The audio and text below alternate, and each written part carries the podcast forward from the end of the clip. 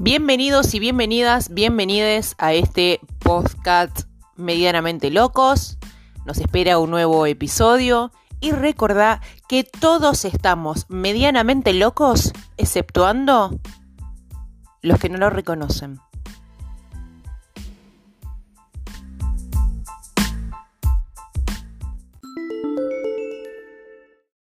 Bienvenidos a un nuevo cuento infantil. Historia de un vanidoso.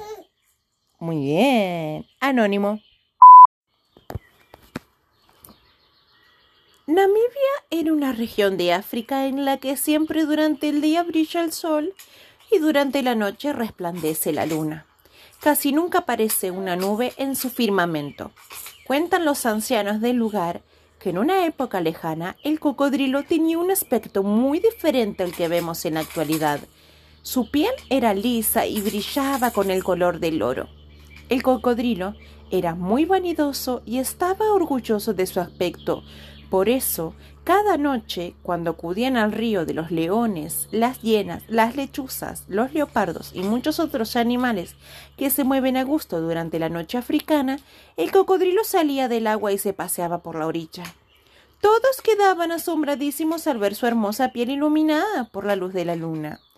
Una de esas noches el cocodrilo se le ocurrió que era una lástima que los animales que iban al río durante el día no tuvieran oportunidad de admirar su tersa piel dorada.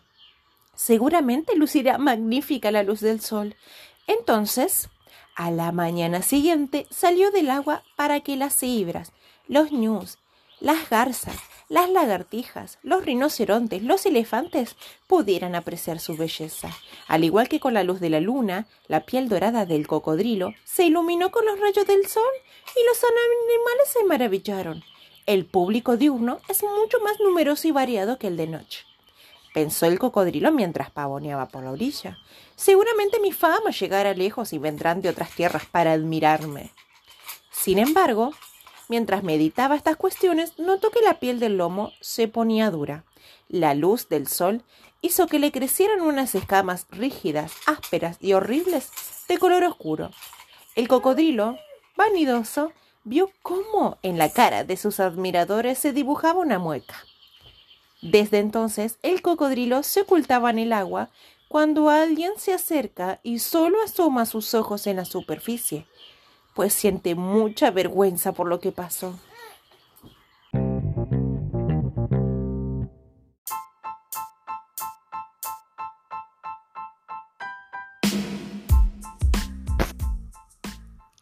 Gracias por escucharnos y elegirnos.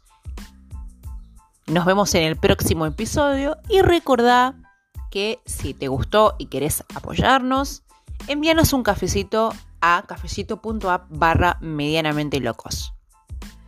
Nos vemos en el próximo episodio.